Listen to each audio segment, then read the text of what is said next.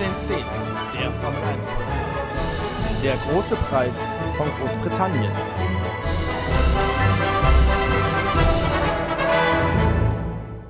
Herzlich willkommen zurück zur sechsten Ausgabe inzwischen unseres Podcasts 1510 nach dem vierten Saisonrennen, dem großen Preis von Silverstone. Moritz, dieses Rennen ähm, über lange Zeit ein bisschen langweilig, am Ende extrem chaotisch. Sau langweilig war es in meinen Augen. Aber äh, es wurde hinten raus dann richtig spannend.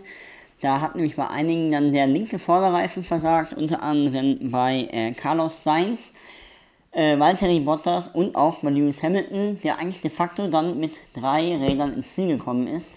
Er meinte, hinten war Verstappen noch, den hat er sogar noch gehört, ist aber trotzdem noch über die Ziellinie gerettet. Er meinte, es war sein Überlebensinstinkt, war ein irres Finish, aber davor war nicht so viel los. Nee, überhaupt nicht. Bis darauf, dass es immer wieder kuriose Ausfälle gab, beziehungsweise spektakuläre Abwürfe sozusagen der Autos. Es gab, ähm, was ich ehrlich gesagt noch nie wahrgenommen habe, so richtig schwarz-weiße Flaggen, auf die wir sicherlich gleich noch eingehen können. Und eben wie du auch schon sagtest, bei mehreren Teams Reifenprobleme. Immer links vorne. Ist das in Silverstone so, dass der Vorderreifen oder dass das so eine, so eine rechtslastige Strecke ist? Ja, weil du ähm, voll, also es gibt sehr viele Rechtskurven und in den Rechtskurven wird der linke ähm, Reifen dann immer mehr belastet, weil du ihn quasi, quasi noch so mitschleifst. Deswegen kam es dazu, dass ähm, es auch relativ warm war in, in Silverstone für Silverstone-Verhältnisse. Die Fahrer hatten oft äh, den, den, den weichen Reifen drauf und der wurde dann mehr belastet. Wird interessant, wie das nächste Woche wird, weil da soll es sogar noch wärmer in Silverstone werden und vielleicht wird der linke Vorderreifen dann noch mehr belastet. Ähm, Sebastian Vettel, vielleicht fangen wir mit ihm gleich mal an. Äh, Im Gegensatz zu Charles Leclerc, der Dritter geworden ist und der ein ziemlich äh, souveränes Rennen gefahren ist, weder nach vorne noch nach hinten hat er da viel anbrennen lassen, im Positiven wie im Negativen. Ähm, äh, also dritter Platz eben für Ferrari. Sebastian Vettel zehnter. Gerade so in die Punkte gekommen und eigentlich auch nur in die Punkte, weil es Bottas rausgehauen hat und weil es auch Carlos Sainz noch rausgehauen hat. Von selber wäre er nicht mehr in die Punkte gekommen, hat äh, erheblich Probleme gehabt, beispielsweise auf Pierre Gasly aufzuholen und hat sich auch sehr einfach von ähm, Alexander Albon im Red Bull überholen lassen. Wie würde jetzt so ein Vettel mit so einem Wochenende umgehen am Ende? Ist er glücklich, dass er einen Punkt geholt hat? Und sind die Ansprüche inzwischen so niedrig bei Ferrari oder ärgert er sich eigentlich so wie jedes Wochenende, weil wieder nichts wirklich Nennenswertes geholt werden konnte? Äh, ich glaube, es ist eine zweischichtige Antwort. Ähm, am Samstag gibt es eine Antwort. Gestern hat er im Interview noch nicht mehr die Sonnenbrille abgenommen und war einfach äh, resigniert traurig, hat ein bisschen gemeckert. Im Vergleich zu Leclerc meckert er ja, glaube ich, eh mehr und vor allem aber auch ist das Auto eher auf Leclerc abgestimmt. Klar, der hat die Zukunft, äh, ist nicht äh, Vettel. Und ähm, Teil 2 der Antwort ist folgendes: Er hat heute nach dem Rennen gesagt, da ist irgendwas faul. Also in der Beziehung zwischen ihm und dem Auto. Ich glaube, das sagt alles. Also ich, ich, ich würde mich jetzt auch wundern, dass, dass da noch was, also vor allem nächste Woche wieder Silverstone, dass die da einen großen Sprung machen. Mai, ein bisschen was werden sie schon noch rauskitzeln, aber hm, also Kann ich mir auch nicht vorstellen. Und vor allen Dingen, ich frage mich auch, also das ist natürlich eine Verschwörungstheorie so ein bisschen, eine Formel 1 Verschwörungstheorie, aber äh, man kann ja fast schon sagen, Ferrari hat ihn abgeschrieben schon, weil inzwischen sind ja die Leistungen auch so unterschiedlich teilweise. Leclerc fährt da vorne weg, ja. Aber glaubst du, da ist was dran, dass das Team schon gar nicht mehr so mit seinem Auto plant, so ein bisschen, mit ihm als Fahrer auch plant? Also ich glaube am Rennwochenende nein. Da wollen sich beide ähm, Fahrer natürlich möglichst gut platzieren. Aber was dann hinter den Kulissen oder in der Fabrik läuft, wenn Leclerc einen Wunsch hat, wird der erfüllt und von Vettel nicht. Einfach weil perspektivisch denkt. John Elkan, der große Ferrari-Boss, hat sich diese Woche auch geäußert. Der meinte, wir brauchen äh, nicht drum herum reden.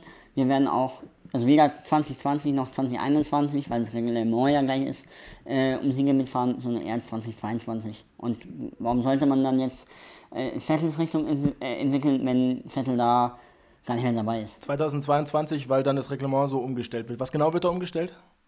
Genau, 2022 gibt es wie so eine Art Salary Cap. Das Fahrergehalt fällt dann nicht runter. Man darf nur noch ähm, bestimmt entwickeln, motorentechnisch als auch aerodynamisch, damit einfach die Kosten reduziert werden. Und weil alles reduziert wird, soll eine größere Gleichheit geschaffen werden äh, unter den Teams. Mhm. Äh, so eine Regel, von der dann hoffentlich oder in Ihren Augen hoffentlich auch Renault profitieren wird, die ja sicherlich auch immer wieder sich überlegen, warum fahren wir noch Formel 1 momentan. Ähm, heute waren sie eins der besten Teams, zumindest äh, was das Ergebnis angeht, nämlich Daniel Ricciardo auf Platz 4 und äh, Esteban Ocon auf Platz 6, dazwischen Lennon Norris von McLaren. Ähm, Renault kann zufrieden sein mit dem Wochenende, oder? Ja, die können wirklich sehr zufrieden sein, da kann man wirklich gar nichts sagen. Das sind halt auch wichtige Punkte in der Konstrukteursmeisterschaft, dass sie wieder rankommen an Racing Point und McLaren. Racing Point hat dieses Wochenende nicht so gepunktet, hat nur äh, zwei Punkte mit Lance Stroll auf Platz 9 geholt.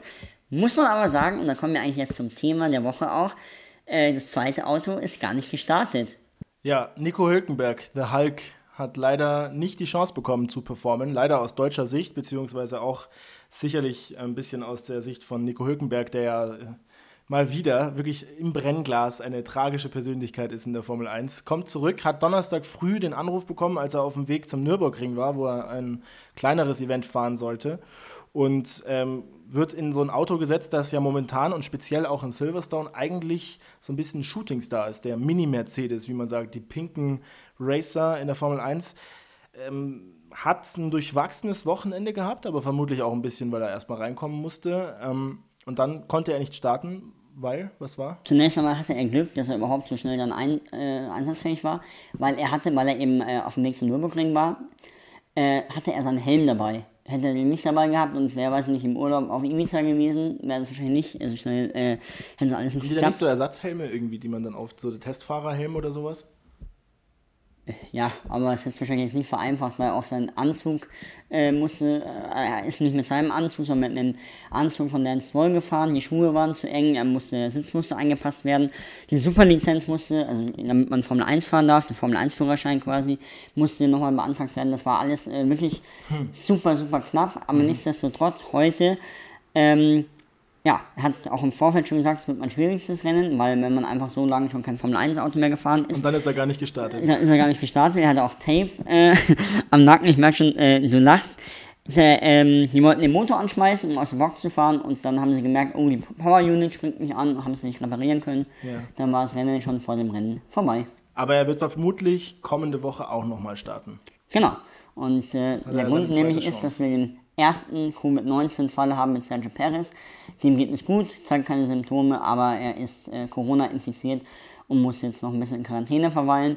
Deswegen kriegt Nico Hülkenberg wahrscheinlich sein äh, ja, sein, sein, sein Comeback. Zweite, zweite Chance. genau. Ist, ähm, Nächste Woche. Ist ja trotzdem ähm, natürlich mit dem Ausfall von Nico Hülkenberg, aber auch mit dem Ergebnis von Lance Stroll ein enttäuschendes Wochenende für äh, Racing Points, die, wie ich schon sagte, wichtige Punkte auf Renault verlieren. Also der Vorsprung schmilzt jetzt ein bisschen auf Renault und auch im Kampf mit McLaren ein paar Punkte verlieren. Die hatten ja dann noch Glück, dass Carlos Sainz rausgefallen ist. Also es könnte jetzt dieser Best of the Rest Kampf, den wir ja schon häufiger thematisiert haben, könnte jetzt wieder zum Dreikampf werden, wenn Renault äh, tatsächlich ein bisschen mehr Leistung bringt wie heute. und wenn wir ganz hinterschauen, da gab es ja auch wieder mal Lichtblicke. Grosjean, also Kevin Magnussen und Roman Grosjean von Haas. Ähm, Magnussen wurde von, in meiner Meinung nach, von äh, Alexander Albon äh, abgeschossen. War ein Rennunfall, aber es war einfach ein bisschen unnötig, dass er in der Kurve vor Start und Ziel dann da hereinschlicht und Magnussens äh, Rennen beendet, seien es ja auch mit einer 5-Sekunden-Strafe. Ähm, wie siehst du das? Ja, witzig, weil ich bin ja ein riesen Kevin Magnussen-Fan. Hier hätte ich jetzt gesagt, nee, das ist Magnussens Schuld gewesen, weil er hat meiner Meinung nach die Kurve zugemacht an einer Stelle, wo er auch gar nicht zumachen muss. Denn er hat ja eigentlich genug Platz gehabt, er hätte sich schön auf die Curbs rausfahren lassen können und, und hätte den ähm, Albon wahrscheinlich auf der Geraden trotzdem noch gehabt, weil er hatte ja einen besseren Einstieg in die Kurve.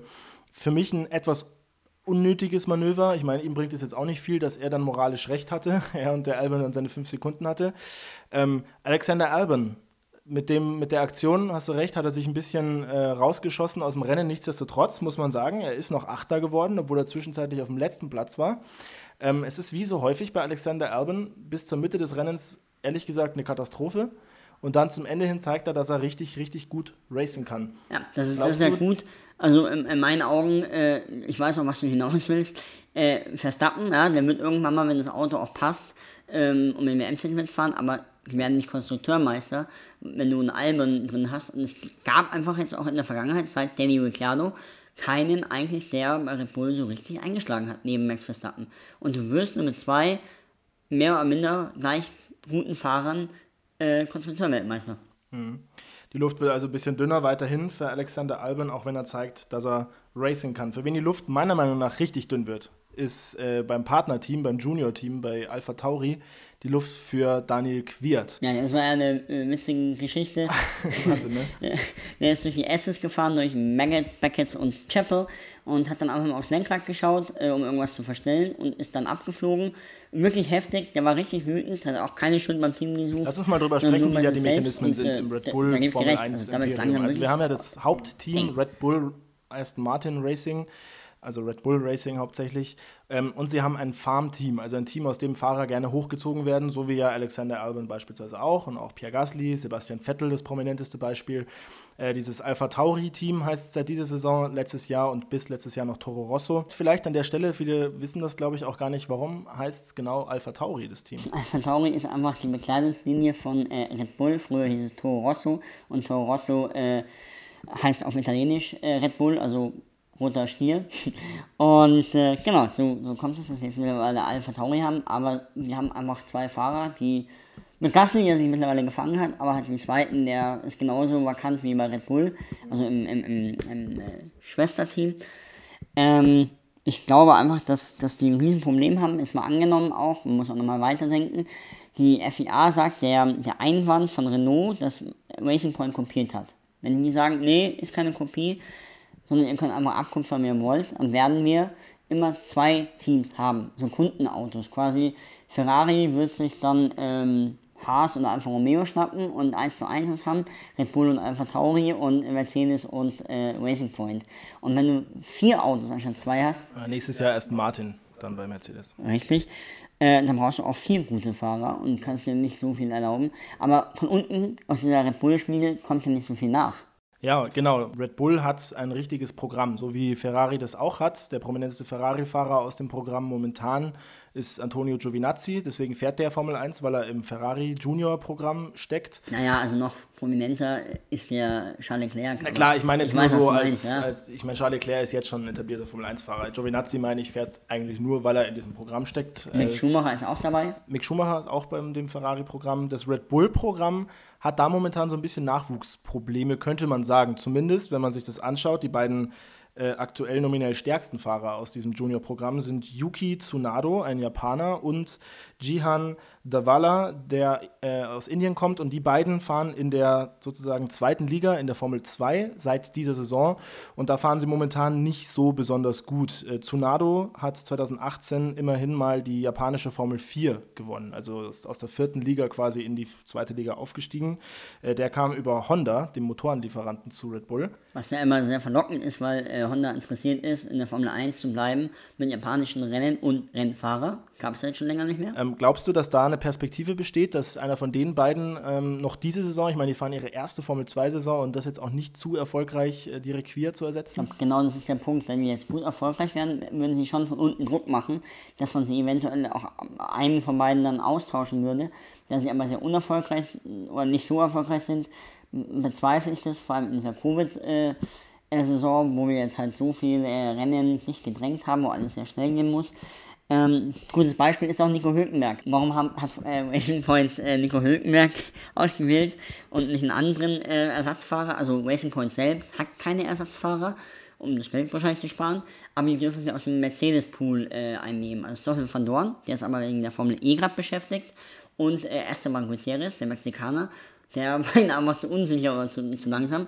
Mal, es braucht jetzt einen Fahrer, der sich schnell adaptiert, der sich auch ins Auto setzt, der dieses, also ich meine, allein das Lenkrad, der, das hat glaube ich 50 oder 60 Seiten an Betriebsanleitung, ja, das musst du dir durchlesen schnell und du musst wissen, wie die Mechanismen sind und muss schnell sein. Und das kann nicht jeder. Das ist in der Covid-Saison, da gibt es auch keine, keine Eingewöhnungszeit. Äh, Deswegen glaube ich nicht, dass Red Bull irgendeinen in den Alpha Tauri setzt oder in den Red Bull. Fürs nächste Jahr könnte auch sein, dass die dann weiß nicht, den quer äh, kappen und halt den anderen mal testen wollen.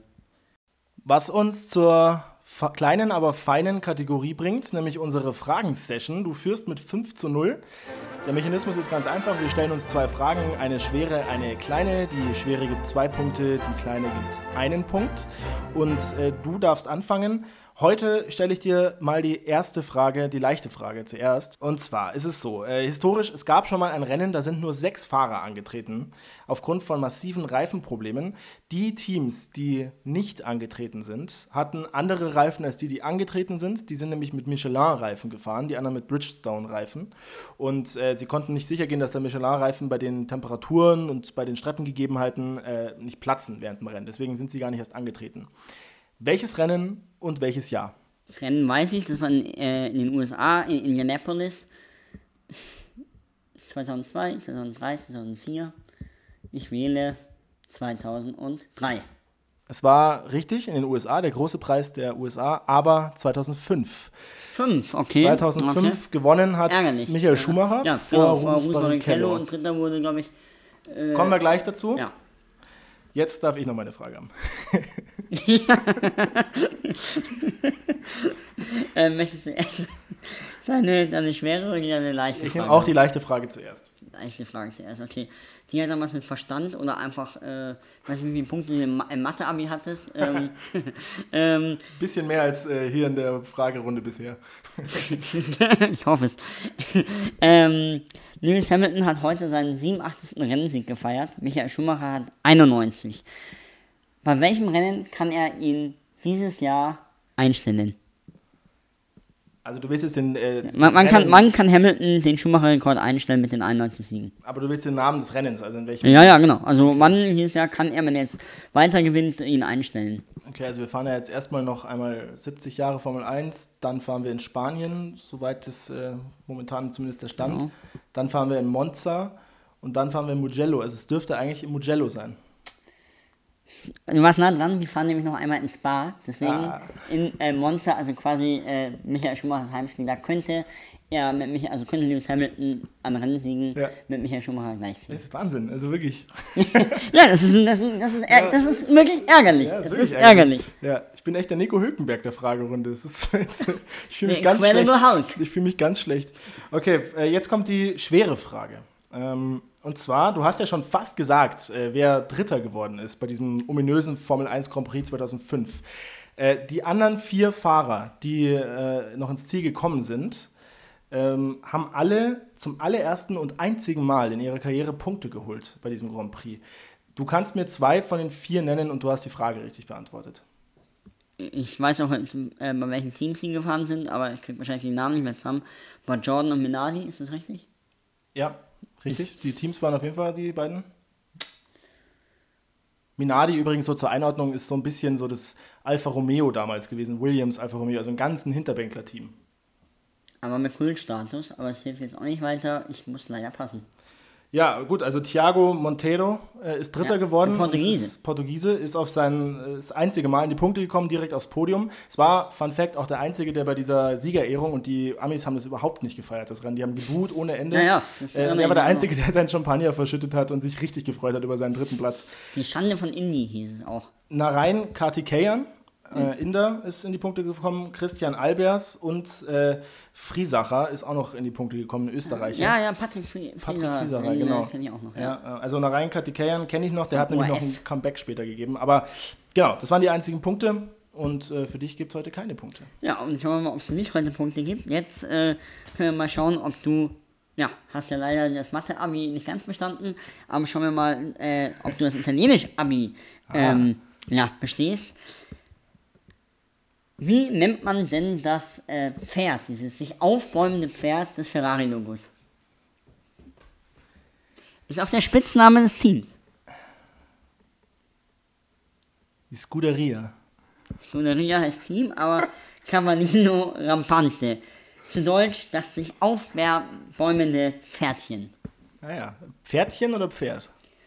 Laut Wikipedia Pferdchen. Gut, ähm, also bleiben wir beide bei null Punkten jeweils stehen in diesem, dieser Session. Du bei fünf, ich bei null insgesamt.